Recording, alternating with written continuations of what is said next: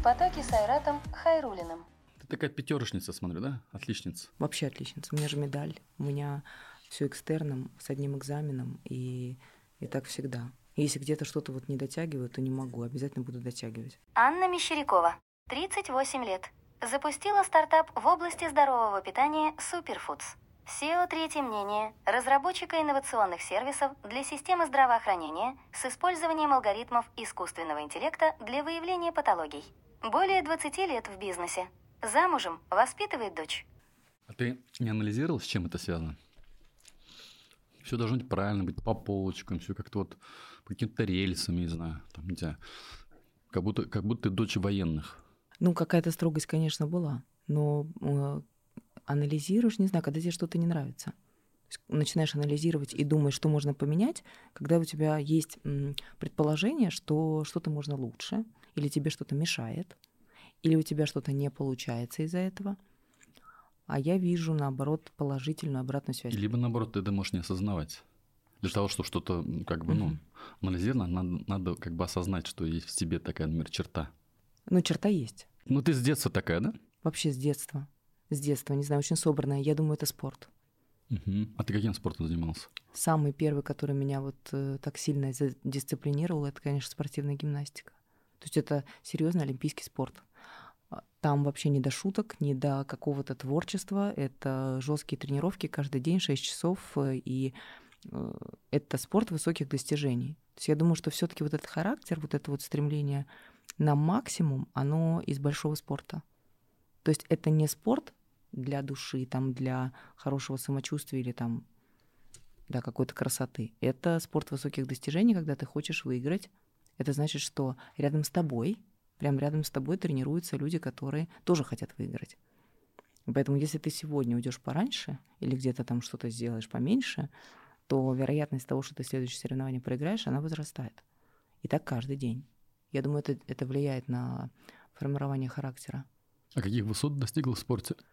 Я там э, мастер спорта и... Ну, мастер общем, спорта? Да, ма- да, то есть э, там высокий уровень, просто нужно было уже, там же это молодой спорт, а сейчас он стал еще моложе. Это родители там, да, тебя привели?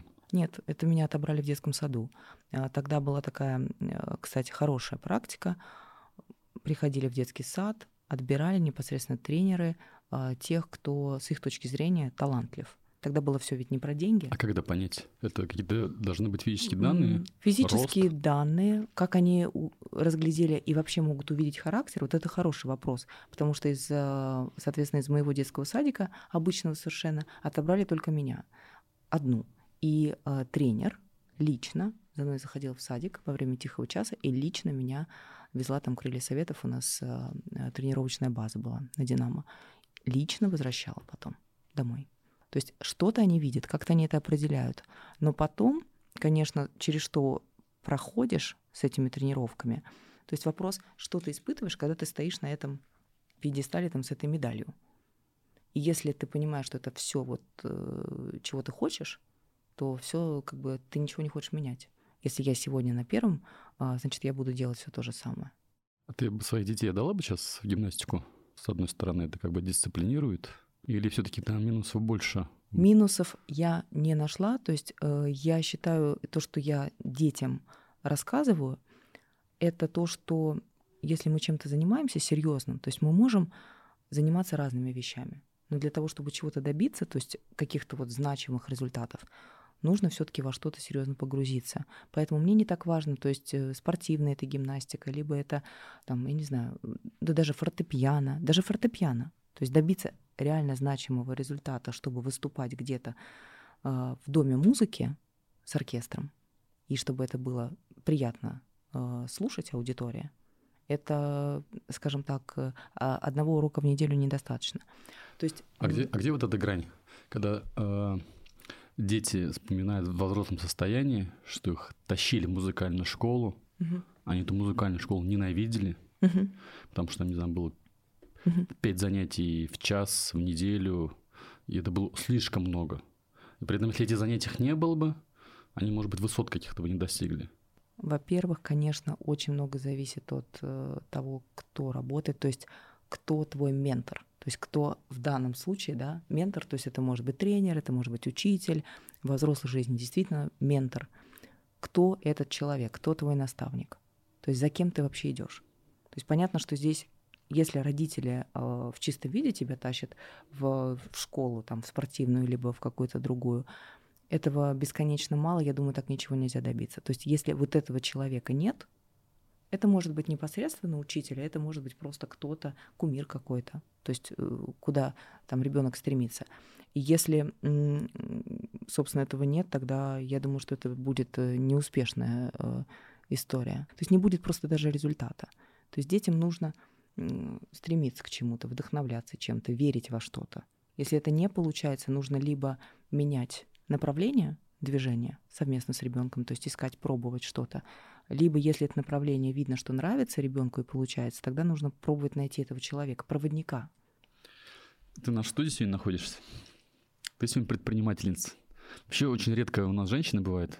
То есть мы вот прям иногда ищем, вот я ко всем нашим подписчикам обращаюсь, ищем предпринимательниц, особенно в IT-сфере, их не так много.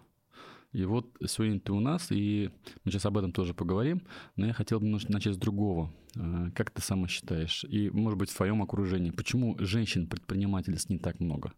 И вопрос к тебе. И, и, и что тебя побудило, собственно говоря, э, работать на саму себя? Для меня это было сразу очевидно. То есть это изначально был какой-то мой путь, который я, я понимала сразу, что э, я обязательно буду предпринимателем все вокруг, все вокруг с некоторых пор, наверное, с, э, может быть, первого курса университета, я воспринимала как потенциальный какой-то проект, потенциальный бизнес-проект. Я постоянно оценивала все вокруг с точки зрения эффективности, как это работает, с точки зрения можно сделать лучше, с точки зрения вот как формируется эта цена. Поскольку в институт я поступила в 15 лет, то есть у меня в 15 лет уже вот это все, все было постоянно. Школу ты закончила досрочно, получается? Да, да, да, досрочно. Я после девятого класса приняла решение сама, ни с кем не посоветовалась, а, сдала экзамен, ушла из школы, потому что мне не хватало интенсивности вот этой вот школьной программы. То есть мне казалось, что все слишком размеренно и все слишком просто, и я, я могу больше в это время. Но когда находишься в школе, у тебя нет возможности там как-то сесть и в углу там книжку почитать. Ну, по крайней мере, в нашей школе это было невозможно. То есть ты должен ходить на эти уроки, на эти занятия, там э, все это слушать и там, не знаю, э, сдавать какие-то иногда конспекты и прочее, что в любом случае входит в обязательную, в, в обязательную часть программы. Я поняла, что э, это для меня слишком размеренно ушла, нашла экстернат, записалась туда сама и, собственно, вот э, сдавала экзамен удаленно. И за 6 месяцев, за 6, я завершила двухлетнюю программу. То есть, получается, на Новый год я сдала уже экзамены за 11 э, класс, и полгода у меня было для того, чтобы готовиться к поступлению. Поскольку у меня была э, медаль, то есть я закончила с медалью школу, вот эту экстерном, то один экзамен математика только была, поэтому я прям сделала э, акцент, занималась математикой каждый день и поступила, э, собственно, в, таким образом в ВУЗ.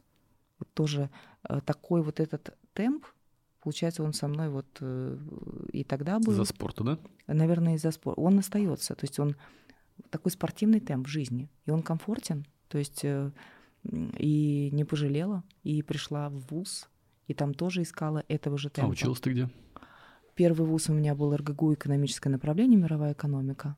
Потом подключила э, параллельно еще один вуз э, практического востоковедения. Параллельно, параллельно? Да, параллельно во втором вузе занималась китайским языком.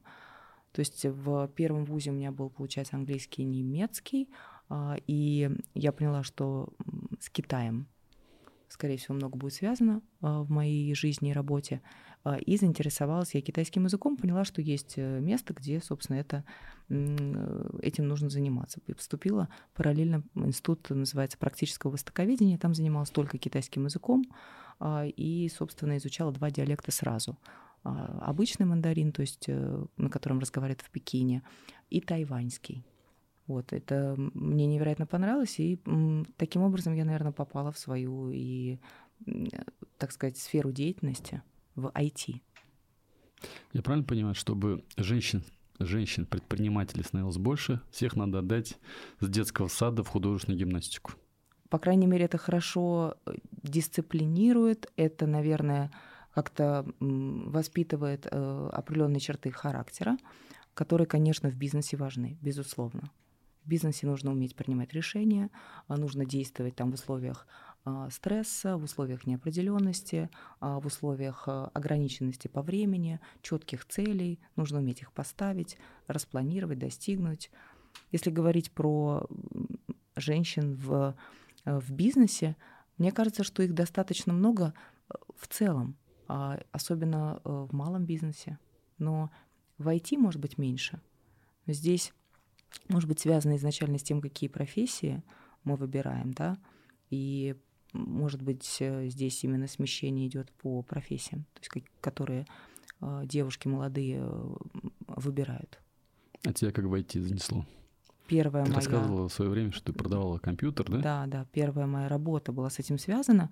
После третьего курса была, опять же, такая, ну, была необходимость найти какую-то подработку и работу на лето. А, и мне предложили летом пойти в IT-компанию, которая занимается просто вот дистрибуцией, торговлей, реализацией не готовых компьютеров, а компонентов. Материнские платы, видеокарты, процессоры. Заниматься реализацией этого оборудования. Я ничего про это не знала. Вот вообще ничего. Но решила попробовать. И вот за лето, э, за лето получилось так продвинуться, э, что не захотелось уже уходить и это, уже осталось. Это компания отца была, да? Да, да. Сейчас да. эта компания существует? Сейчас нет. После, так сказать, э, двух, э, двух, наверное, таких серьезных изменений э, с точки зрения вот этого IT-дистрибьюторского бизнеса, который был связан с консолидацией, то есть компании становились крупнее. Кроме того, ритейлеры, то есть э, крупные розничные сети тоже становились крупнее а, и выстраивали свои прямые цепочки поставок. Папа тебе какую зарплату установил? Первая зарплата была, кстати, неплохая, 300 долларов. 300 долларов была зарплата. Сейчас на...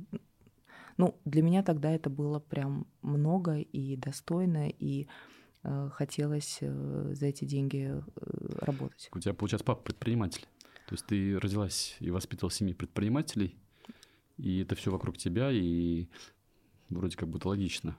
Я думаю, что э, здесь, конечно, это тоже повлияло. Конечно, это повлияло, потому что эти разговоры были, э, и в процессе моего взросления это было, то есть э, обсуждение, как можно э, извлечь там ту или иную коммерческую выгоду из какого-то процесса. То есть у меня мышление, э, инструменты, которые я могла там применить, они, конечно, были, и дома это обсуждалось. Повлияло. Поработала у папы, заработала денег. И какой твой первый бизнес? Здесь, э, наверное, одновременно это произошло. А, получается сразу два направления. Это в районе 16 года, 16-17 годы, когда а, уже стало понятно, что нужно что-то создавать, э, и хочется создавать, и пришла к этому. Это сразу было два, а, два направления.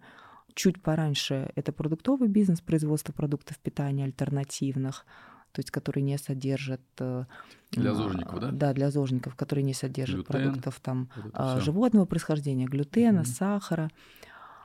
Это было под скорее... Каким, под каким э, брендом? Суперфудс это не про то, что там только исключительно какие-то модные ингредиенты типа ягод годжи. Это про то, что в каждом ингредиенте и в конечном продукте суперконцентрация каких-то полезных веществ. Сбалансировано, скорее всего. Сбалансировано, да. Суперконцентрация. С этого началось, и а, параллельно с этим... Ну, суперфудс и до сих пор существует, да? То есть до сих твоя, пор это существует. твоя компания, получается. Я один из, э, получается, один из основателей там, а, и я не занимаюсь операционно этим бизнесом никак, потому что полностью посвятила себя второму, второму направлению. Совместно с партнером, с кофаундером, который занимался всю жизнь э, компьютерным зрением и распознаванием лиц, соосновали в 2017 году компанию которая э, ориентирована на медтех, на медицину, IT-компанию. Но сейчас сама по себе команда IT, э, она уже э, сильно выросла, сильно выросла. Компания называется? Третье мнение. И я уже, наверное, два года два года настолько полностью ушла в это направление, может быть, три, как началась пандемия, потому что у нас резко возрос объем объем работы, и фокусность уже нужна была стопроцентная. То есть я раньше больше могла уделять э, внимание продвижению там, растительного молока, суперфудс, э, и в том числе это, это интересно. Это, это интересно, это соответствует моим каким-то тоже жизненным ориентирам. Сейчас на это практически нет времени, поэтому там есть своя команда, которая за это отвечает, э, управляющий, команда, которая занимается продвижением. Давай про здоровое питание поговорим. Мне кажется, ты профи настоящий. Когда ты в Сколково достала из дамской сумочки заранее приготовленный свой обед, сказал, я вот эту фигню есть не буду, то, что там продается в этих стрит-ритейлах, и там у тебя лежал авокадо, какая-то гречка там пророченная. Давай про здоровое питание. Пару советов, да, что есть и что не есть. Наша, на эту тему очень много как бы говорят, много пишут, вот из, из своего личного опыта. Во-первых, я хочу сказать, что я не заморачиваюсь. А когда... Ну, таскать из дома еду с собой в сумке? Это, прекра... это очень удобно ты наоборот об этом не думаешь. То есть ты понимаешь, что у тебя всегда есть. Для меня это, для меня это такая зона спокойствия. То есть я понимаю, что когда я испытываю там чувство голода, э, у меня, мне не нужно никуда бежать, что-то покупать, что-то искать. Действительно, стоять как в какой-то сейчас, очереди. Да? Да, да, да, да. Думать, успею, я не успею. То есть всегда э, у меня все с собой. Это первое. Второе... Мы, кстати, сейчас вкусную пиццу поели мандарин. Тут две было пиццы, с ребятами ее сели. И сейчас у нас полный заряд энергии, чтобы подкаст проводить. У каждой проблемы есть несколько вариантов решения. Проблема э, в том, что мы на бегу, что мы заняты, нам некогда, некогда поесть, некогда об этом подумать. То есть проблема здесь, она у нас вот одна. Решения разные. Решение номер один, которое мы сегодня э, здесь перед э, записью видели, это пицца. Это прекрасное решение, то есть оно действительно решает эту проблему. Другой вариант решения – это, не, ну это не заранее... Есть, но это не есть норм. Это просто, Но это решение просто проблемы. я без обеда остался, и поэтому это да. как бы исключение из правил. Э, Надо зайти в кафе, там, в столовую, нормально горячую еду поесть. Да, а заранее Зачем приготовить... таскать? Я заранее... вот, не, вот это не понимаю. Это, это очень удобно. То есть, по сути, э, по сути, прием пищи занимает, даже если никуда не спешить, 10 минут, никуда не надо идти. Был же вопрос, да, про предпринимательство и вообще, что это такое. Для меня это просто постоянная жизнь в движении. Вот у меня за последнюю неделю, вот, э, вот сейчас мы находимся здесь, в Казани, у меня за эту неделю график э, командировок, он изменился три раза. Мы находимся в, э, в постоянном движении на пути к нашей этой предпринимательской цели. И вопросы питания, вопросы питания хочется решать так, чтобы это не мешало, а поддерживало там наши цели. Поэтому откуда возникает вообще здоровое вот это питание и полезное да, питание? Да, и что, такое, что такое здоровое питание? Это то, что по сути э, дает нам больше энергии, сил а, и хорошее самочувствие. Ну чем отличается, допустим, твоя еда от того, что я поем борщ или поем котлетку с макаронами? Тоже энергия. Здесь вопрос, конечно... И ещпочмак еще поем с чайком в конце. У всех немножко свои обстоятельства. То есть э, есть ли какие-то границы, в которых мы находимся? У меня особая ситуация. То есть почему я к этому пришла? Я бывшая спортсменка. То есть есть, есть моменты по поводу большого спорта.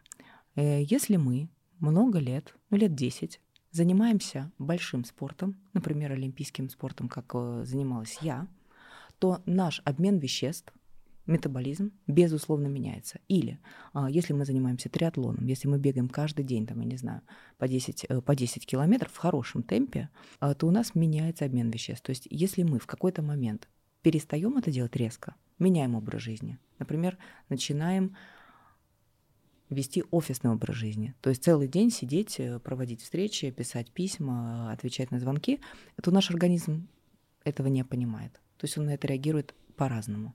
То есть для организма это стресс, потому что мы что, мы не тратим столько физической энергии, сколько мы тратили до того. Я тренировалась по 6 часов а, каждый день, это были перегрузки, ну то есть физические перегрузки. И это происходило в период моего взросления, в том числе гормональных изменений. То есть в этот период я продолжала тренироваться. И поэтому а, в этот период, когда я резко бросила тренироваться, мне стало понятно, что я не могу просто вообще не обращать на этот вопрос внимания, потому Окей. что лишняя, лишняя энергия. Что ты кушаешь и что ты не кушаешь? Я вообще не употребляю сахар. я э, не употребляю молочные продукты, потому что у меня уже подтвержденная непереносимость лактозы, то есть у меня плохое самочувствие, если ем молочные а продукты. молочный продукт? То же самое. Вот, например, кефир. у меня и кефир, и творог, и йогурты молочные. Бывает безлактозные, сейчас уже, да, безлактозные молочные продукты. Это возможно. Но... Какие-то анализы надо сдавать, чтобы это да, узнать, можно, да? можно, да, сейчас э, практически везде повсеместно. Приходишь в центральную анализ. больницу и говоришь, ребята, сделайте мне анализ, можно ли мне пить молоко, э, ну, ну да, пить молоко. На переносимость, э, да, на переносимость Врачи лактозы. в ЦРБ сделают такой анализ? Или это какой-то в платной клинике надо делать? Я думаю, что это в, в базовую, в базовый перечень, не входит, да? базовый, да, в базовый перечень не войдет пока. Молочку не ешь, сахар еще. Мясо ешь? Мясо ем, но крайне редко, очень, э, очень-очень редко. Рыбу ем. То, то есть, пока ты веганом не стала еще, да? Пока я веганом не стала. Ну, в скором будущем, может быть. Это вопрос к растительным белкам, к их качеству, к их доступности, к, к тому, э, насколько усваивается этот э, растительный белок для мышц. То есть вопросы к растительным белкам это сложно, их тяжело найти, то есть их тяжело приготовить. Это фасоль, например, да? Фасоль, да, это все варианты бобовых, это есть ряд растений с высоким, с высоким содержанием белка. И ты их обязательно употребляешь, да? Я стараюсь употреблять, конечно, но здесь вопрос... То есть это что, фасоль, еще что? Ну, что, что, что в твоем рационе постоянно присутствует? Это может быть нут, то есть это, это варианты, это, это варианты какие-то, да, фасолевых. Э, это, это могут быть орехи, там тоже э, достаточно высокое содержание белка, но не только, еще и жира. То есть вопрос в э, веганской диете все-таки сбалансировать. То есть это не только отказ от продуктов животного происхождения. Здесь нужно сбалансировать свою диету таким образом, чтобы не было перекоса в сторону высокого содержания жира и высокого содержания сахаров. А, к сожалению, есть э, те, кто выбирает э, веганство в качестве направления своего питания, ограничивает продукты животного происхождения и не ест мясо, ну просто вычеркивает мясо, но не думает о том, как компенсирует э, чем. И получается, что насыщенный получается рацион жирами и получаются другие негативные эффекты, в том числе по сердечно-сосудистым вопросам и достаточно сложно на такой диете, действительно сложно, например, контролировать свой вес.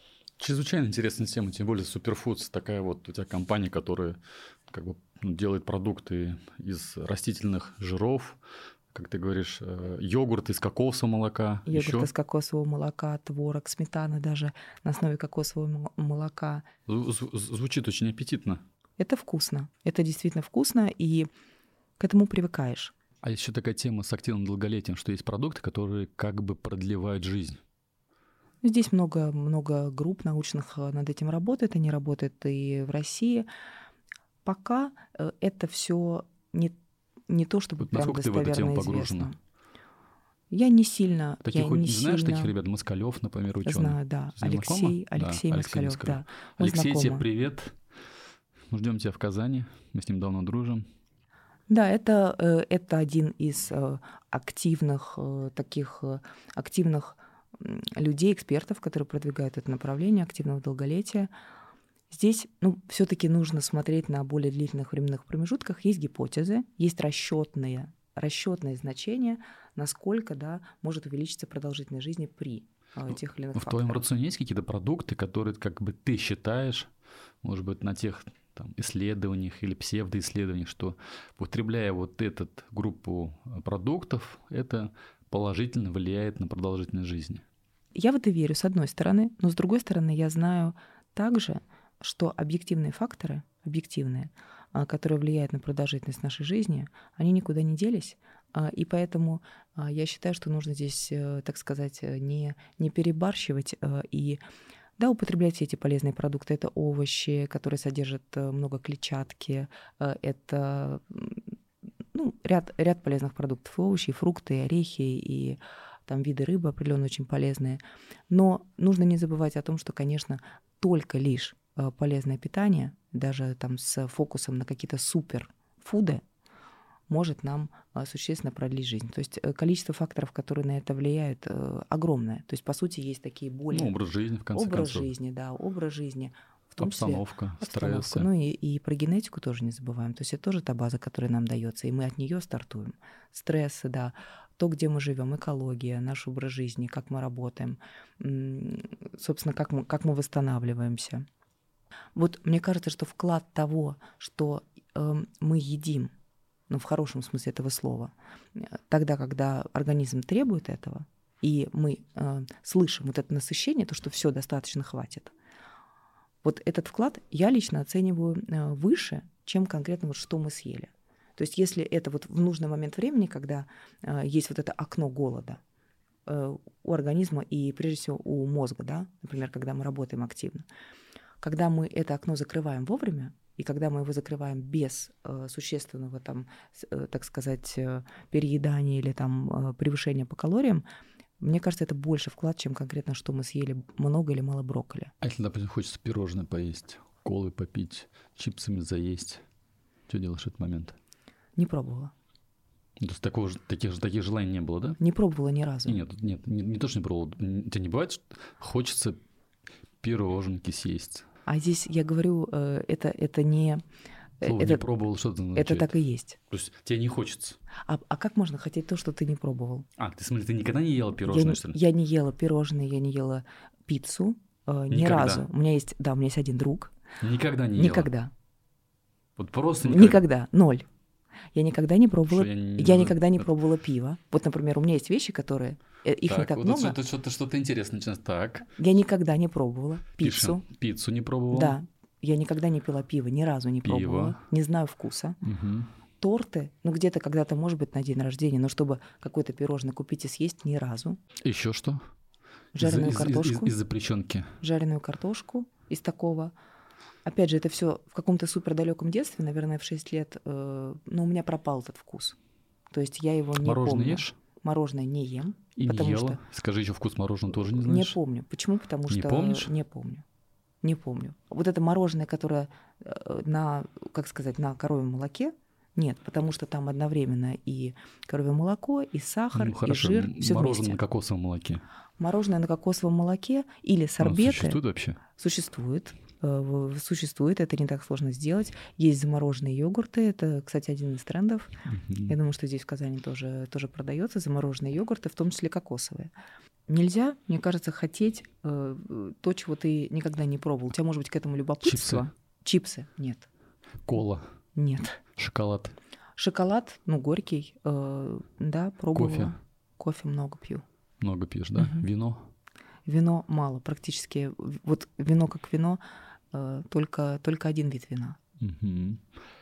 Игристое вино. А какие-то БАДы принимаешь?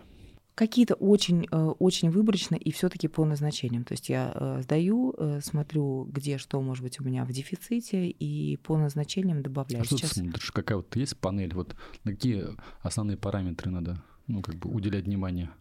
Ну, здесь, наверное, у каждого есть э, какой-то свой профиль. Ну, по- мне почему-то постоянно, так сказать, Ну, что э, может быть нашим подписчикам может быть интересно? на, ш- уровнем- на что бы им за дать анализы, посмотреть? D. Нужно Витаминов след- Да, каких витамин именно? D, например. Витамин D. Обязательно, да? э, Понимать очень- уровень его, да? Да, особенно, особенно женщинам. Это скорее то, где я прислушивалась, опять же, к своим, так сказать... Мы не врачи, никаких советов не даем. Да, мы не врачи, Ну, но поскольку все-таки мы э, живем, но есть интернет. мы, э, мы живем э, там в средней полосе, да, и все-таки считается, что у нас мало солнца, и вот уровень витамина D для женщины, тем более если мы ведем такой офисный образ жизни напряженный, очень важно за ним следить. Если действительно он падает ниже там, границы нормы, то нужно это корректировать.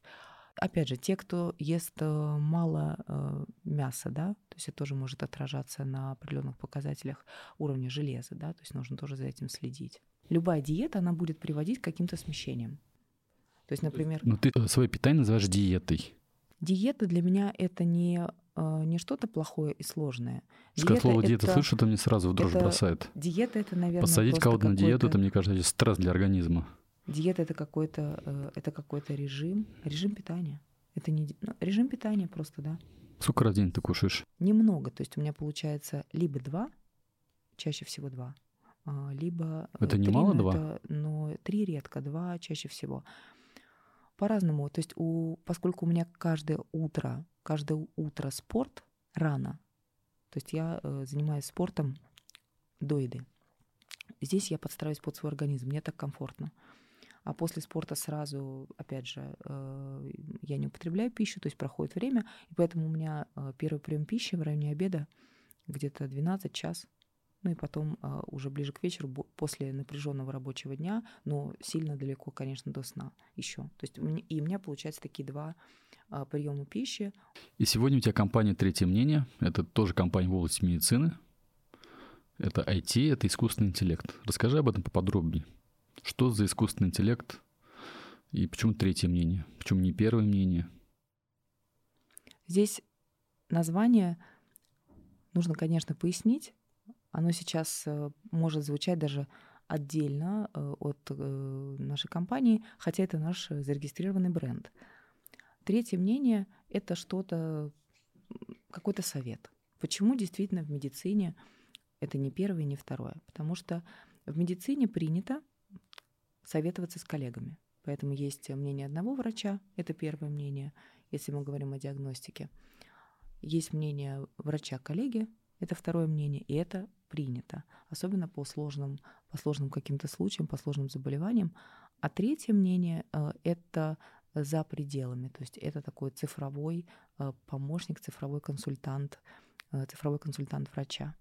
Вообще искусственный интеллект здесь — это название технологии, целой огромной технологической области, но то, что сейчас делаем мы, и вообще тысяча стартапов по всему миру — это конкретные задачи, которые технологии машинного обучения а, могут э, здесь и сейчас уже сделать доступными врачам. У них на самом деле достаточно ограничены возможности. Они расширяются, но они все равно ограничены. Искусственный интеллект э, не заменяет врача. Вот в вашем случае, в вашей компании, что вы изобрели? В нашем случае это два таких продуктовых направления. В первом случае это помощь врачам в диагностике и мы с помощью технологии компьютерного зрения анализируем различные медицинские диагностические изображения на предмет найти, там, обнаружить э, патологию, либо сделать это точнее, не пропустить ее, либо сделать это быстрее, либо сделать это э, удобно, э, то есть обработать большой массив, найти наиболее там, вероятное отклонение от нормы и очень качественно это структурировать. Это одно направление. Ну, по-простому скажем, да, то есть вот есть рентгеновский снимок, так врач на него смотрит глазами, смотрит, там есть туберкулез или нет туберкулеза, да, и тот же самый снимок, только в цифровом виде, если цифровой рентген или МРТ, компьютерное зрение, которое тоже эти патологии видит. Здесь э, нюанс. Во-первых, конечно, сейчас э, диагностические исследования в основном цифровые. То есть э, вот это вот, э, э, так сказать, просмотр исследований на пленке, это уже такой э, вчерашний день ушло в прошлое. Сейчас мы имеем дело все, все цифровое, все архивируется, э, и, собственно, все. Ну, наверное, весь Моск... в Москве, наверное, я не думаю, что во всей России везде, все аппараты цифровые. Практически везде, даже там, где есть пленочные аппараты, уже стоят э, оцифровщики, которые эту пленку переводят все равно в цифровой формат потому что все-таки мы переходим на цифровое Окей, то есть врач смотрит не, не вот так, как Скорее я просто, вид... я, видим, давно не, не оказывался, да, но хорошо. у меня были проблемы, операции и так далее, там вот врач смотрел так. В основном на, смотрит на мониторе. На мониторе. И на мониторе он должен своими глазами увидеть, может пропустить что-то, да, может не заметить, может устать. И есть как бы компьютерное зрение, которое анализирует этот снимок, и, по сути, выполнять действия того же самого врача. Выявляет патологию или не выявляет? Если мы говорим про снимки, это конкретный врач. Конкретная специализация называется врач-рентгенолог. Угу. И здесь действительно правильно. То есть компьютерное зрение повторяет действия врача. То есть смотрит, анализирует то же самое, что видит врач. А что? Какие-то признаки, какие-то отклонения, а, которые могут свидетельствовать о каком-то патологическом процессе, о каком-то заболевании. То есть врач не видит сразу туберкулез или какой-то онкологический процесс. Врач-рентгенолог на вот этом самом экране или вот на этой самой пленке видит конкретные признаки, которые могут свидетельствовать в совокупности в совокупности с тем, что у этого пациента тот или иной диагноз. Компьютерное зрение здесь, по сути, дублирует, то есть делает то же самое. А, и для того, чтобы научить алгоритм видеть те же самые признаки, что видит опытный врач-рентгенолог, нужно много-много-много-много раз, как ребенку, много-много раз показать, что есть что. Давай, Анна, один простой пример. Там, тем более ты со спортом связан. Очень часто бывают, например, переломы. И, ну, я тоже так с этим сталкивался. И два разных врача говорят, так, перелом есть, а второй говорит, нет, перелома нет. Вот ваш искусственный интеллект может определить, есть перелом или нет перелома? В суставе, например. Искусственный интеллект увидит изменения, например, а, в костной ткани или в мягких тканях. А, здесь компьютерное зрение будет действовать, по сути, так же, как врач, но может увидеть компьютерное зрение, то есть алгоритм, может увидеть микроизменения. То есть в чем здесь отличие? В том, что ну, по сути, достаточно объективно работает. То есть если есть а, конкретная, например, трещина, которая визуализируется, которая может быть закрыта, а, ну, скажем так, на снимке, на изображении, может быть закрыта, а, могут быть помехи, могут быть какие-то артефакты, то есть брак на исследовании, такое тоже возможно. И врач глазами может просто не увидеть эту микротрещину или... То есть э, человеческий глаз может не увидеть? Может не увидеть. А ваш алгоритм может увидеть? Может быть более чувствительным. Здесь зависит от э, угу. качества, э, собственно, работы да, той команды, которая его создает, э, объемы данных. А какие патологии? Вот, какой-то набор патологий есть? Или вы все патологии можете увидеть на снимках? Очень хороший вопрос, потому что... Вот на текущий день. На текущий день, вот так вот, если все суммировать, наверное, будет около 100 патологических э, изменений. Но сегодня это, наверное, после, после того, что происходило последние два года, а, это то, что связано с легкими, это признаки пневмонии, а, это признаки онкологического процесса, в том числе рака легкого, а, это пост ковид изменения в легких, и э, если нас слушает э, аудитория, если у кого-то был большой процент поражения, легочной ткани в процессе, эм, так сказать, COVID-19 э, э, заболевания, да, если э, кто-то был госпитализирован, то плохая новость заключается в том, что часто это поражение просто так не исчезает бесследно, а может перерождаться в какой-то другой патологический процесс. Поэтому сейчас и пневмония, а, и онкологические очаги в легком, и постковид изменения в легком, наверное, это такой топ, Помимо этого, а, то, что связано с раком молочной железы, то есть определение а, признаков а, онкологического процесса при маммографии, то есть это для женского населения очень важно и критично проходить маммографический скрининг. Вот э, это топ. И Наверное, это э, основное. Но и не сказала про рентген, про э, флюорографию. То есть вообще сейчас топ и самое востребованное — это использовать интеллект искусственный там, где больше всего рутинного процесса. То есть там, где очень много, э, очень много пациентов, у которых, по сути, нет никаких жалоб нет никаких жалоб, нет никаких симптомов. А те, которые проходят это исследование, типа диспансеризация, эти, что ли? Да, выполняют эти снимки в диспансеризация, какие-то Их на эти снимки никто не смотрит даже, врачи. Конечно, смотрят по протоколу обязаны, и некоторые должны ну, смотреть смотрят, может, дважды, не так, не, не, не так внимательно даже. могут смотреть, да?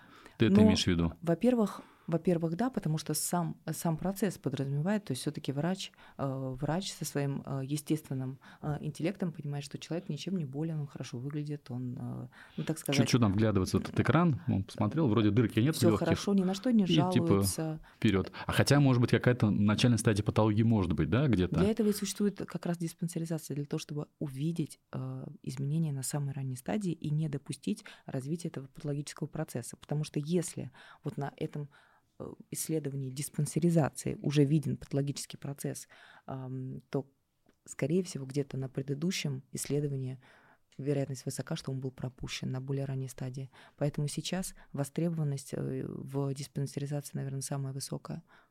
И я могу объяснить почему. Потому что как раз а, врачи ожидают от искусственного интеллекта широкого покрытия а, патологии, самого широкого из возможных.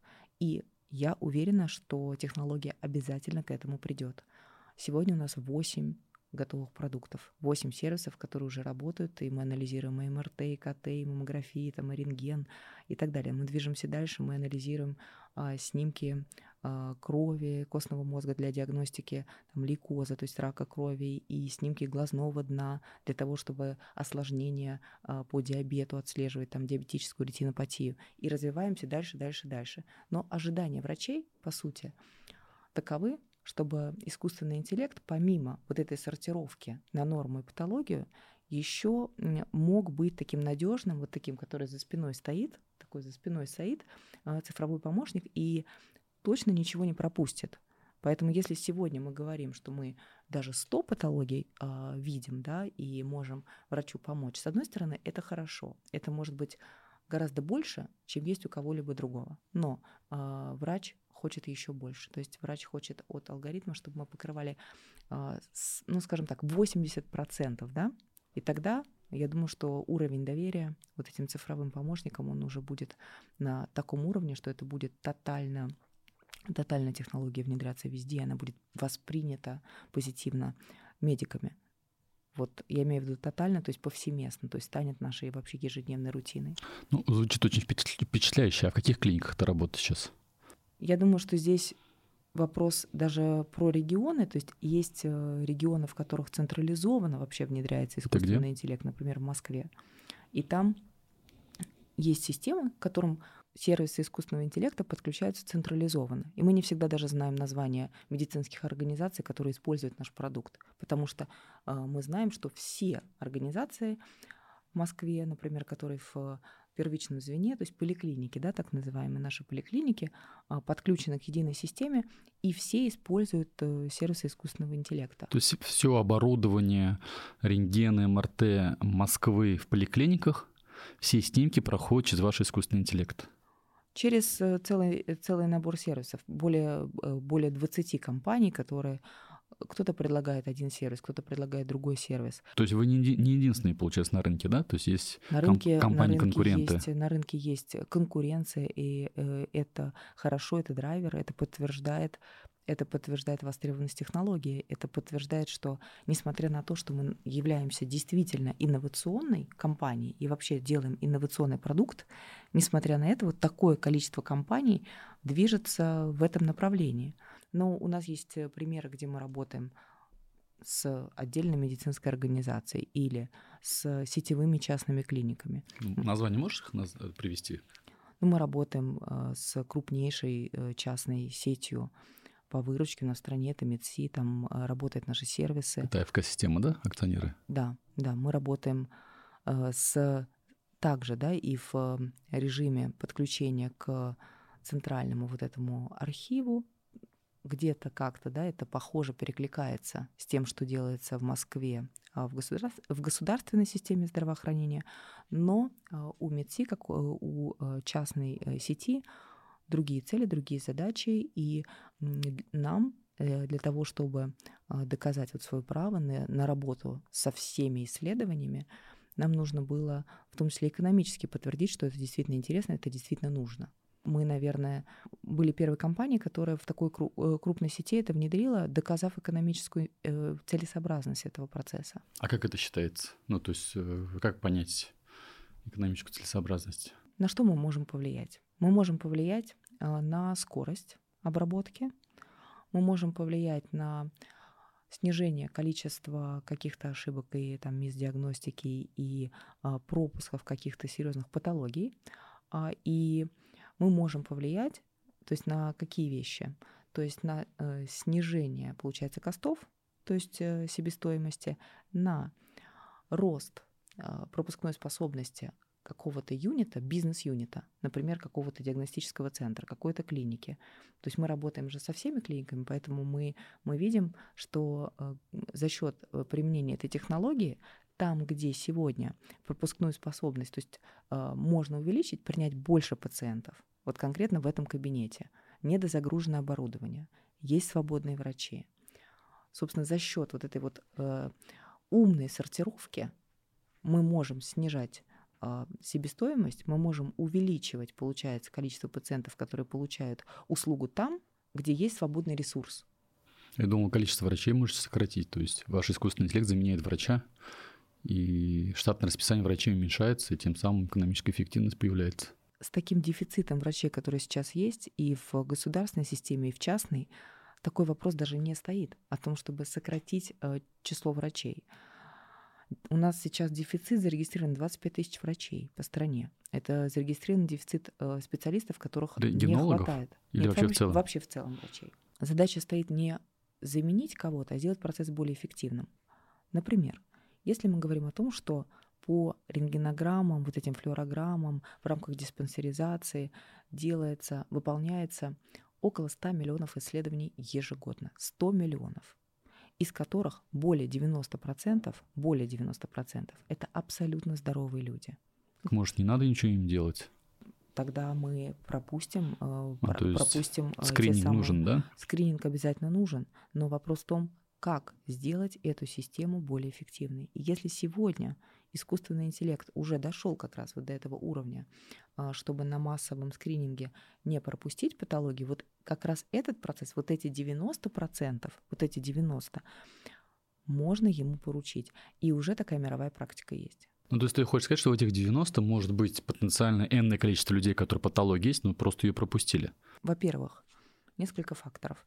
Когда весь этот огромнейший поток сваливается на э, врачей, то есть на врачей-рентгенологов, возникает перегрузка, возникает вот эта самая рутинность, которая приводит к невнимательности, просто к человеческой невнимательности. А здесь, получается, алгоритм, он эту вероятность снижает, он не делает э, вероятность ошибки, э, не делает. То есть он устать не может, заболеть не нулю, может. Но он не устает, у него абсолютно ровное. У него всегда хорошее настроение. У него абсолютно ровная, э, ровная вероятность ошибки. Что интересно, что хочу нашей аудитории сказать, э, что чем отличается вот это компьютерное зрение от врачебного.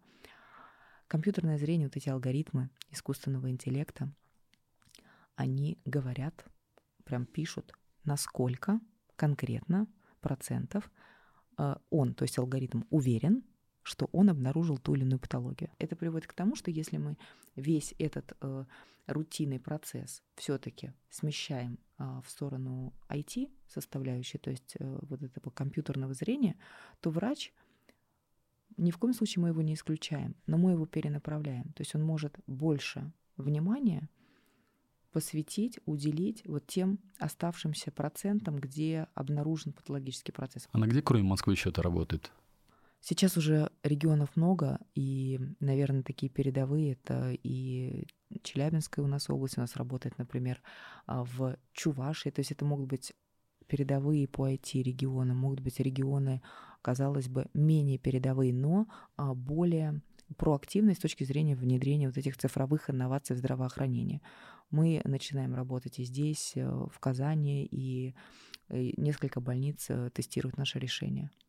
Тот наш опыт, который у нас, э, который у нас сейчас есть, э, это инфекционные больницы, то есть те, которые были э, переоборудованы и, собственно, пере, переоснащены как ковид-центры.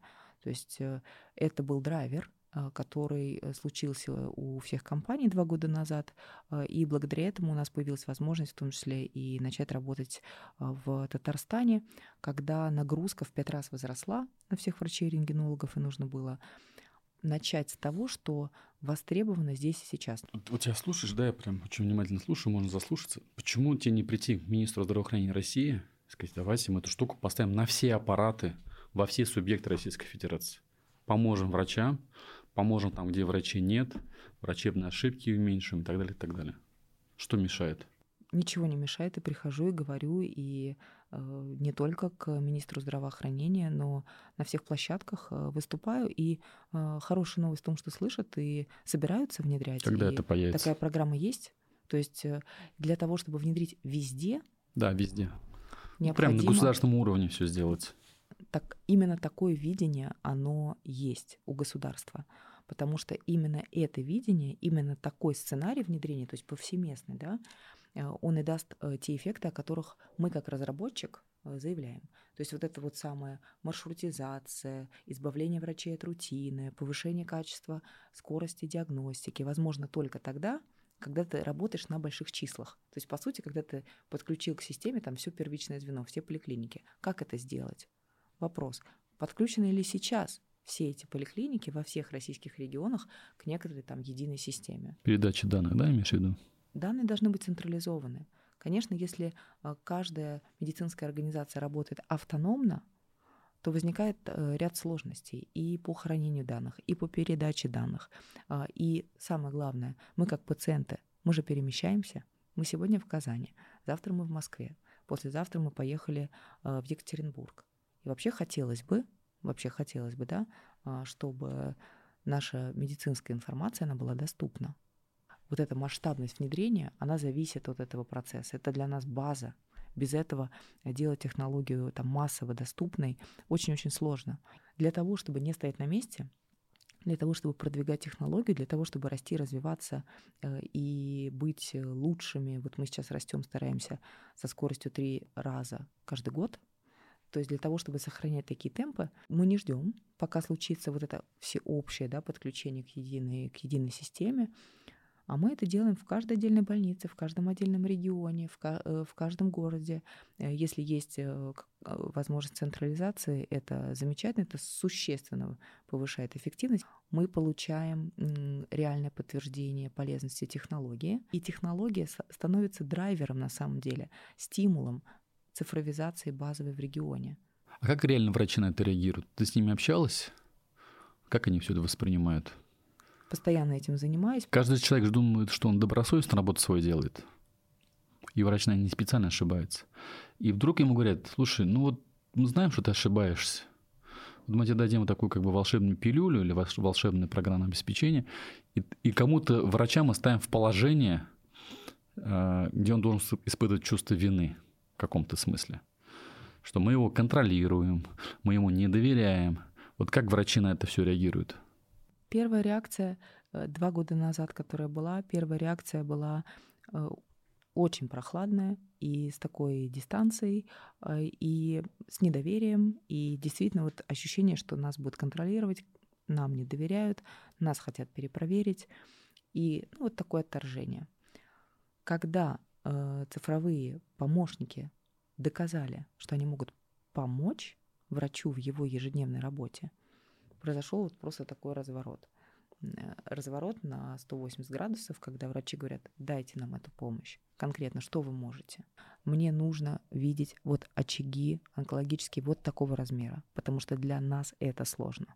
Вот этого размера мы можем видеть, нам хорошо, нам помощь не нужна. Но вот с такими очагами, а тем более на фоне, например, пневмонии, когда высокий там объем поражения и плохо видны эти изменения, нам нужна помощь. Вы это умеете? То есть мы сейчас, э, у нас вообще диалог поменялся кардинальным образом. Э, ну, это вселяет оптимизм. Нам говорят, по сути, показывают на те точки, где нужна помощь. Мне кажется, что это такое начало, э, это действительно начало совместной работы, очень хорошее. Мы за последние три месяца провели опрос 450 врачей по нашей такой анкете, которая связана с тем, а, какие продуктовые, так сказать, функции нужны, не нужны, хорошие, плохие там в нашем продукте. Вот 450. То есть это такие а, для нас, э, наверное, масштабы, которые позволяют уже делать какие-то выводы и вести этот диалог продуктивно. Удовольствие не дешевое, наверное. Сколько это все стоит? Чем масштабнее становится вот эта технология и ее внедрение, тем дешевле это стоит. Ну, примерно. И у нас сейчас, э, да, э, был недавно такой расчет, где мы пришли к цифрам. Сейчас есть расценки, например, которые могут себе позволить большие и крупные города, такие как Москва, это официальные расценки и это около 50 рублей за расшифровку искусственным интеллектом, например, э, рентгена грудной клетки. 50 рублей. За один снимок, да? За один снимок. То есть, а, э, если больница захочет купить вашу технологию, для того, чтобы она могла использовать, она за каждый снимок будет платить условно 50 рублей. Ну, это вот такие расценки, которые сегодня есть в Москве.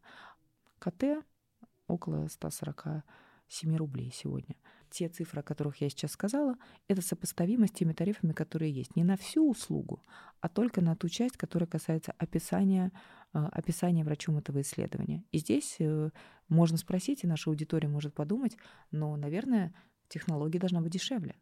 Это же, это же а, цифровая технология, она должна дешевле стоить чем человеческое выполнение э, этого описания. Я здесь соглашусь, и к этому нужно обязательно двигаться. И, конечно, это не должно быть дороже, а, но это может быть сопоставимо.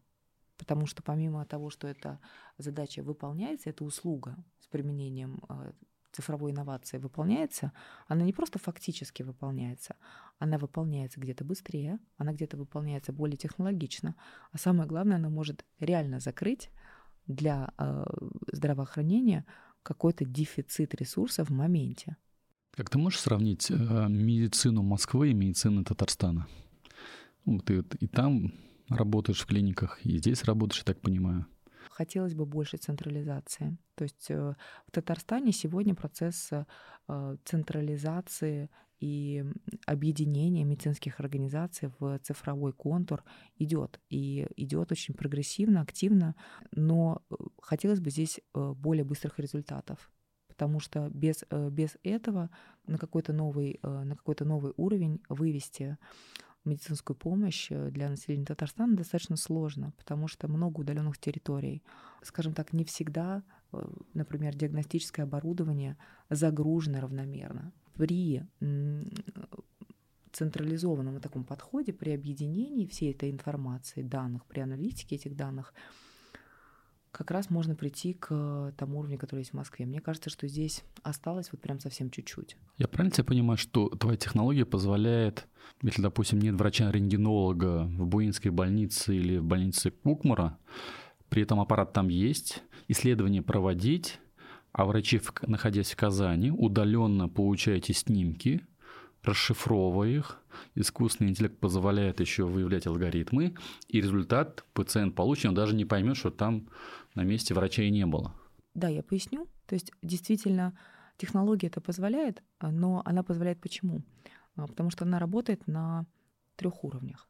На первом уровне алгоритм действительно там, где не хватает специалиста, он э, алгоритм забрал исследование, он его обработал первично, увидел, есть ли нет отклонения от нормы. То есть это первый уровень, сортировка базовая. Хорошее и плохое. А то, что хорошее, может уйти в длинную очередь и подождать. Если обнаружили что-то плохое или, как у нас в медицине говорят, ургентное, то есть срочное, то, что требует немедленной какой-то реакции – у нас есть э, сегодня у алгоритмов такая способность э, видеть э, именно ургентные срочные состояния, которые в том числе вплоть до рекомендаций на срочную госпитализацию. Такое тоже есть, если такая договоренность есть с нашим заказчиком. После этого алгоритм позволяет, и вообще эти сервисы позволяют настроить вот такую умную маршрутизацию. И если мы увидели вот ту самую вероятность того или иного отклонения, мы можем увидеть свободного врача, то есть мы должны это видеть как э, такая умная платформа свободного врача, который здесь и сейчас специализируясь. Который территориально может в другом месте находиться, абсолютно, да? Абсолютно неважно, да, где он находится, потому что у нас Главное, чтобы был интернет, да, что называется? база, да, единый доступ. Что, наверное, здесь является супер прорывным? А, то, что алгоритм показывает от какое отклонение и с какой вероятностью. И это позволяет вот этому самому маршрутизатору да, направить туда, где есть свободное окно, да, а, и где есть та специализация, которая наиболее вероятно нужна. То есть это получается два в одном. То есть мы закрываем это окно и по времени, и мы еще и специализацию повышаем. С искусственным интеллектом, когда мы сортируем, у нас есть возможность что-то, так сказать, дать молодому, талантливому и перспективному, а что-то отправить э, тем, кто, так сказать, каждый день сталкивается с этими случаями. Это принципиально меняет качество диагностики. А на самом деле всего лишь нужно вот этот маршрутизатор посередине, цифровой. Звучит очень интересно. Расскажи, пожалуйста, как ты познакомилась э, с Германом Оскаровичем Грефом? Я так понимаю, э, компания Сбер является еще акционером вашей компании, да? Сбер э, был э, нашим акционером примерно полгода. А, и ну, мы чуть больше были партнерами. Сейчас уже наши текущие акционеры Медси а, выкупили вот эту, вот эту долю у Сбера. А познакомились мы, это был, наверное, 18 год. 18 год на рубеже 18-19 года, когда наша компания «Третье мнение» мы поступили а, в акселератор совместный а, Сбербанка, тогда еще, еще это было до, э, до переименования, а, и американского крупнейшего акселератора, который называется 500 стартапов, 500 Startups. Это крупнейший, считается, что он э, там входит э, в тройку лучших акселераторов мира. И тогда Сбербанк, они, они большие молодцы, они привезли всю команду в Москву к себе э, в офис этого американского акселератора и сделали вот такую совместную программу. Мы прошли отбор. Было 1200 компаний, которые подали заявку на этот акселератор. Вот я не ну где-то 18 год приблизительно, да. Я помню, что в 19 мы выпускались. 1200 компаний, мы вошли в 30. Это те, кто прошел по ну, по каким-то анкетным данным, каким-то интересный продукт, э, работающий продукт и прочее. Ну и потом учились, и в рамках этого обучения э, познакомились с Германом Оскаровичем Грефом, который приезжал к нам, в том числе проводил занятия с нами лично и отвечал на все наши вопросы. И, конечно, это было для меня таким тоже серьезным событием. И для меня, конечно, Герман Греф это один из, э, один из таких э, важных людей который в какой-то момент очень сильно вдохновляет, в какой-то момент дает тебе такого магического пинка, в какой-то момент э, сильно тебя стрессует. Например, я помню на, на встрече, на первой или на второй нашей, я подняла руку, а, чтобы задать вопрос о том, как нам конкурировать э, стартапом с а, теми подразделениями Сбербанка, которые существуют и делают аналогичные с нами продукты. Вот такой был у меня вопрос. Достаточно смелый. Провокационный. Достаточно провокационный. У них тоже есть э, подразделение, которое занимается искусственным интеллектом медицине, да? Ты это, это, это имел в виду? Да, на тот момент э, сейчас это, это Сберздоровье, это большая э, часть направления деятельности Большого Сбера. И что он ответил? Э, и он ответил так остренько, но смысл, смысл ответа заключался в том, что конкуренция, конкуренция э, это вот исключительно то, что может помочь Сберу или любому другому инвестору, стратегическому партнеру вообще определиться, он хочет э, инвестировать в компанию, он хочет э, поставить э, на этих людей, либо он хочет, условно говоря, развивать а, что-то что внутри, там, я не знаю, и не инвестировать в сторонние команды. И мой вопрос был такой, а как же нам это делать, а как же нам конкурировать? Ведь мы же стартап, а вы же вот такой вот э, гигантский просто, да, гигантских размеров э, э, банк. На что был ответ, что будьте устойчивы, стабильны сами по себе, а сейчас а, мы вам даем авансом. То есть мы в вас верим, вы молодые, у нас там на тот момент, я не знаю, когда мы пришли, у нас там, наверное, было 15 человек в команде. То есть э, неплохо, но очень, э, очень небольшая команда, если сравнивать с огромным Сбером. Вот. А, и научитесь плавать, делайте это хорошо, уверенно. А акселератор, он это бесплатно был для вас? Не то, что бесплатно, а мы по итогам э, получили инвестиции от Сбера. То есть, э, В каком объеме? первая первичная, первичная инвестиция была 5 миллионов рублей, и ее получали не все, а ее получили там э, компании, которые там чего-то достигли и прочее, а, и э, получили вот эту инвестицию. Это хороший и работающий инструмент, это инструмент конвертируемого займа. То есть мы его, мы получили этот, эти деньги еще до того, как Сбер стал нашим акционером. Это активно используется в западном мире, этот инструмент, когда еще у компании нет оценки, непонятно на чем э, строить эту оценку, да, компания еще не имеет выручки, и непонятно, по какой оценке принимать эти деньги себе в капитал и, собственно, за что принимать эти деньги, на каких условиях. Поэтому возможное будущее. займ. Да, и что происходит с ним дальше при следующем инвестиционном раунде, когда уже есть выручка, есть оценка, есть инвестор, который готов по этой оценке э, инвестировать в компанию, тогда вот эти все э, займы, которые компания до этого, например, набрала на самых ранних своих этапах, они конвертируются по этим оценкам, превращаются в долю. Вот у нас так и произошло со Сбером. То есть мы взяли эти деньги сразу, мы э, подождали какое-то время, наверное, год. А, вот ровно год, наверное. И у нас уже пришел следующий инвестор, и как раз конвертировались. И полгода а, были в статусе нашего прям полноправного полноправного акционера. Но э, за этот период как раз вот эта конкуренция, этот фактор, э, он э, серьезно так уже начал проявляться. Мешать, и, да? Стал мешать, потому что для нас было важно свою стратегию а, все-таки, э, как сказать, ну, держать при себе, внутри себя, с ней расти. А, и понятно, что присутствие в капитале э, подразумевает достаточно серьезную степень открытости, да, и поэтому принято такое было решение. Но мы остаемся в очень хороших отношениях, э, и с точки зрения вот такой поддержки, с точки зрения такого такой веры в нас, вот, мы по-прежнему, по-прежнему получаем, получаем это со стороны Сбера несмотря на то, что где-то в каких-то местах, в каких-то э, рынках являемся конкурентами. Вот акселерационная программа, ты помнишь, Мира, до и после? Что, что конкретно она, вот, эта программа дала тебе или вашему бизнесу? Ну, для нас это вообще был вау-эффект, потому что... Это, это было круто, это то есть это, было, это нужная вещь. Это было очень круто, и Здесь, конечно, нельзя бросаться, так сказать, в, и прыгать в каждый акселератор, который только, э, так сказать, э, рекламируется и приглашает э, стартап к себе. То есть, конечно, нужно вопрос изучать. А, что касается того, что конкретно мы получили, ну, по сути, а, по сути, нам действительно объяснили, а, что такое вот этот стартап-mindset приехали люди, они все приехали, а, все менторы этого э, акселератора международного, они все приехали в Москву, и они здесь жили э, все эти месяцы, и они работали с нами каждый день. И, по сути, они нам передавали свой, свой кусочек э, то есть понимание, что такое быстрый рост – что такое быстрый захват рынка, что такое дизрапт, то есть что такое подрывные технологии, а, что такое там продать технологию на рынок, которого там нет, что такое там привлечение инвестиций. Нам как раз пояснили, что такое вообще глобальная конкуренция и как с этим работать, и как вообще, так сказать, стремиться к своей глобальной конкурентоспособности. И что конкретно ты должен делать, для того, чтобы быть э, в глобальном смысле, ну, в интернациональном, конкурентоспособным. Что конкретно ты должен делать?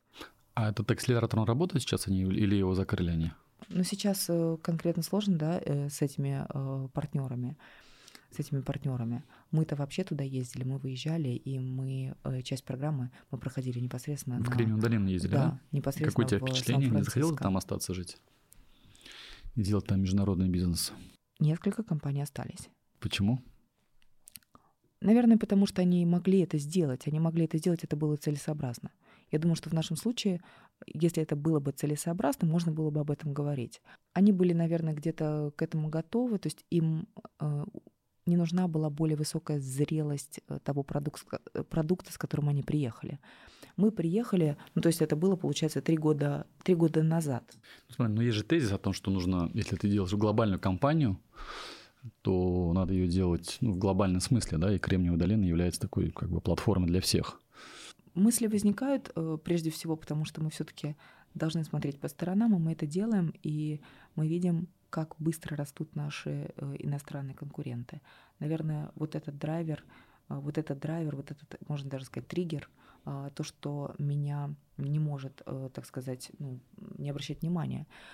Тогда мы были просто на очень ранней стадии, то есть для того, чтобы выходить на этот ну, рынок. Тогда, а сейчас, например, если тебе сейчас, сейчас, сейчас предложат, скажут, Анна, приезжай, вот мы сейчас 100 миллионов долларов в тебя будем инвестировать. Я думаю, что здесь э, это очень, э, очень э, теоретическая, теоретическая возможность. Нет, капиталист говорит, мы готовы тебе дать деньги, и ты будешь в нашей стране. Мы хотим, чтобы твоя компания была в нашей стране. Он хочет, чтобы и разработка была там. Чтобы разработчики тоже там были. Я думаю, что можно создать условия, при которых, при которых это интересно. Но для меня, для меня, мне кажется, интересно строить э, международную компанию, интересно строить международную компанию так, чтобы учитывались все интересы. Что я хочу сказать? Я хочу сказать, что сегодня у нас в стране созданы все условия для того, чтобы разработкой, производством продукта было здесь выгодно заниматься. Тоже член партии «Единая Россия». А, для этого создаются все условия.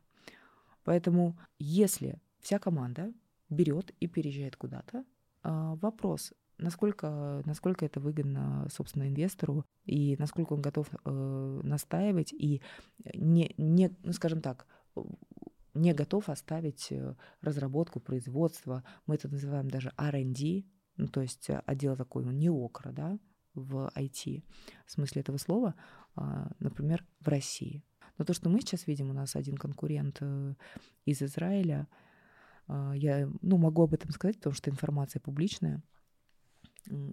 Конкурент из Израиля, компания привлекла огромный совершенно э, там, инвестиционный раунд, не в Силиконовой долине, а в Израиле, но компания глобальная. То есть компания глобальная, она имеет клиентов, ну, ну может быть, не по всему миру, а, но э, в большинстве ну, стран. Ну хорошо, в Израиле тебя позовут. Нужно искать, нужно искать варианты, нужно искать варианты э, действительно привлечения э, крупных, крупных инвесторов. И, в России их можно найти? Я их ищу сегодня активно в России. А, эти варианты есть, э, но, э, скорее всего, нужно искать варианты комбинирования, комбинирования а, привлечения инвестиций в России, за пределами России, так, чтобы а, это были рабочие конструкции в сегодняшних реалиях. Это важно, потому что без этого говорить, о, э, ну, говорить именно о мировой конкурентоспособности достаточно сложно. Вот, поэтому вот эти конструкции, сегодня их искать э, стало сложнее. То есть, э, когда как раз мы ездили в акселератор в Силиконовой долине, все-таки жизнь была другой. Она была проще, и можно было гораздо проще присутствовать в одной стране, в другой стране, а, там, делить бизнес, делить команду. И я видела ну, большое количество компаний известных, а, которые жили в режиме месяц, месяц, месяц, месяц, два а месяца. Что изменилось? Правила, а, правила игры, регламенты, а, как говорят в Америке, темплейты, то есть шаблоны, по которым принимаются подобного рода решения. То есть сегодня, вот за последние там 3-4 месяца, эти шаблоны выглядят, э, ну так, более прямолинейно. То есть э, гораздо больше так сказать, черного и белого, и э, гораздо меньше полутонов. А, а вот три года назад, когда мы встречались, в акселераторе же там каждый день встречи с потенциальными инвесторами, это одна из частей программы. Когда мы встречались с инвесторами, вопрос о том, будешь ли ты переезжать завтра, его вообще не звучало. Его не звучало. Звучали вопросы. Какая технология? Сколько больниц у вас есть? А, и готовы ли вы там, э, скажем так, провести эти пилотные внедрения там в других странах? Вот эти вопросы все были. Но сегодня вопросы, конечно, обострились, и вот эти полутона, их э, практически э, не осталось, их очень мало. Их сложно найти. Но я все-таки не то что оптимист, а реалист. А я считаю, что найти, а, найти эти конструкции сложно, но можно. А, при которых вот те возможности, которые, которые есть у нас э, на том рынке, на котором мы сейчас присутствуем и работаем, и международные возможности и по развитию бизнеса, и по привлечению инвестиций, собственно, можно использовать э, одновременно. Анна, ты генеральный директор компании. Да, я генеральный директор. Да. Сталкиваешь ли ты с сексизмом в своей работе, взаимодействии, в общении вообще в целом? 10 лет назад, ведь я же давно уже, да, в бизнесе, и в мужском бизнесе, в IT-бизнесе. 10 лет назад, 15 лет назад, когда я там э, только начинала, ну, конечно, сложнее, гораздо больше вопросов. Гораздо больше вопросов и вот этой вот неуверенности, что это действительно профессиональные какие-то достижения, это профессиональное соответствие занимаемой должности. Этих вопросов э, в начале карьеры у любой э, женщины, наверное, их э, достаточно, больше, чем у мужчин в начале карьеры. Сейчас, например, для меня, я не говорю, что какой-то пик, но уже определенный карьерный путь он пройден. Сейчас э, где-то компания, результаты компании, где-то собственные какие-то достижения карьерные, они уже все-таки есть, они объективны. Поэтому совет здесь, чтобы быстрее там с этим справиться, побороться, а, все-таки на этом фокусироваться, фокусироваться на объективности. Здесь опять э, э, спорт мне в этом плане очень сильно помог. В любом таком, ну скажем так, соревновательном движении, а бизнес это в том числе тоже соревновательное движение, нужно побольше объективности. Желательно, если это какая-то конкурентная среда, я работаю в конкурентной среде. Я как предприниматель, у меня есть конкурент, у меня нет монополии. И в этой конкурентной среде для того, чтобы иметь э, положительную репутацию, да, определенный авторитет. Нужно быть объективно, ну, нужно объективно этому соответствовать. А в спорт, спорт учит, для того, чтобы избежать какого-то субъективного судейства, ну, это всегда бывает, всегда бывает. Нужно быть что? Нужно быть на голову выше. То есть на самом деле здесь ответ такой, что если, если мы в нашей конкурентной среде, пусть она будет абсолютно мужская и э, нас воспринимают несерьезно, но если мы в этой конкурентной среде объективно, объективно, э, окей, не то чтобы лучше, но объективно достойны, то есть и с точки зрения там, результатов и так далее, профессиональная среда, пусть даже самая мужская, э, будет это акцептовывать и акцептует.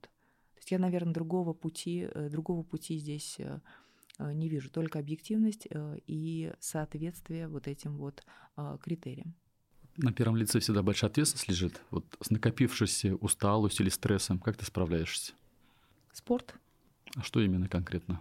Сегодня бегала и плавала. Уже делала и то, и другое с утра. То, что доступно. Ну, где, в, где в Казани бегала? Прямо в отеле. В, а, имеешь в виду прям, это, Да, прямо непосредственно в фитнес-центре. В фитнес-центре. Очень хороший, очень удобный. И, конечно, всегда в командировках, всегда с собой все это беру. Всегда беру с собой кроссовки. Без кроссовок желательно из дома не выходить, потому что э, вот, этот, вот этот момент э, физической подзарядки, он, конечно, очень сильно спасает. Э, и первое, что э, советую делать со стрессом, э, это выбежать из стресса. То есть это мой, наверное, я не знаю, кто употребляет этот термин, я его употребляю.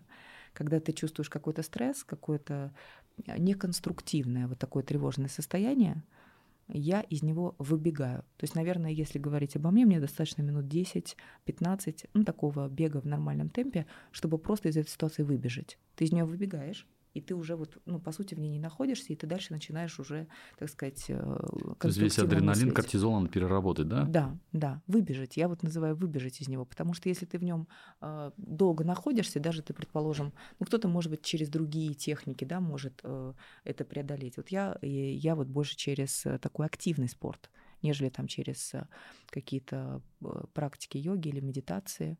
Вот. Но, наверное, здесь каждый смотрит то, что умеет, то, что ему подходит. Надо подобрать к себе ключ, механизм. Но самое главное, долго в этом не находиться. Потому что когда... Ну, правильный вопрос, да? То есть когда ты э, первое лицо, когда ты генеральный директор, когда э, от твоего решения э, зависит и процессы, и много людей, по сути, да, ты должен находиться в своем рабочем состоянии конкурентные барьеры, рыночные барьеры. Конечно, будет стресс, будут перегрузки. Тебе нужно в единицу времени просто сделать больше, чем ты можешь в режиме комфорта. Это нормально. То есть ты должен уметь это делать и потом уметь быстро восстановиться. Я иногда своим тоже коллегам, которые меня спрашивают, я привожу пример такого вот этого терминатора, который жидкий из жидкого металла. То есть я тоже э, перевожу такую э, картинку, что вот как тот терминатор, у которого да, э, кусочек, кусочек откалывался, и он вот он продолжал идти, он продолжал идти, даже э, пытался бежать, но он делал это как-то, да, э, медленно, нелепо и как бы неэффективно до тех пор, пока он, собственно, не восстанавливал свою вот эту целостность. Поэтому мы можем, конечно, вот в этом стрессовом состоянии продолжать работать, но нам лучше сначала, да, вот восстановить свою целостность, свой там ресурс и потом двигаться дальше вперед. Как с детьми время проводишь? С семьей как? Время качественно стараюсь проводить. То есть не количеством брать, а все-таки брать качеством.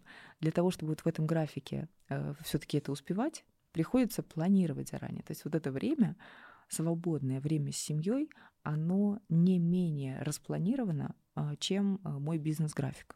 То есть э, нужно планировать недели, месяцы э, вперед, где и когда что будет происходить. Ну, например, мы с дочерью э, ходим на, там, совместно на курсы по керамике.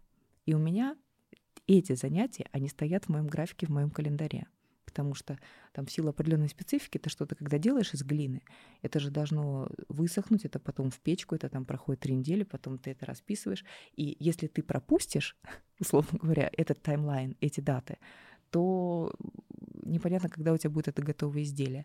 Поэтому э, я стараюсь э, вот это качественное время там, с семьей, с, э, там, с детьми планировать, планировать заранее и не пропускать. Мне кажется, что здесь, здесь э, тоже один из таких, э, наверное, уже инсайтов, к которому я пришла. То, что это не отличается, наверное, от нашей какой-то бизнес-жизни. То есть если мы также к этому относимся, также ответственно, также это планируем, также продумываем, также качественно э, то на все время найдется. А время со второй половины как проводишь? Ну вот э, как провожу?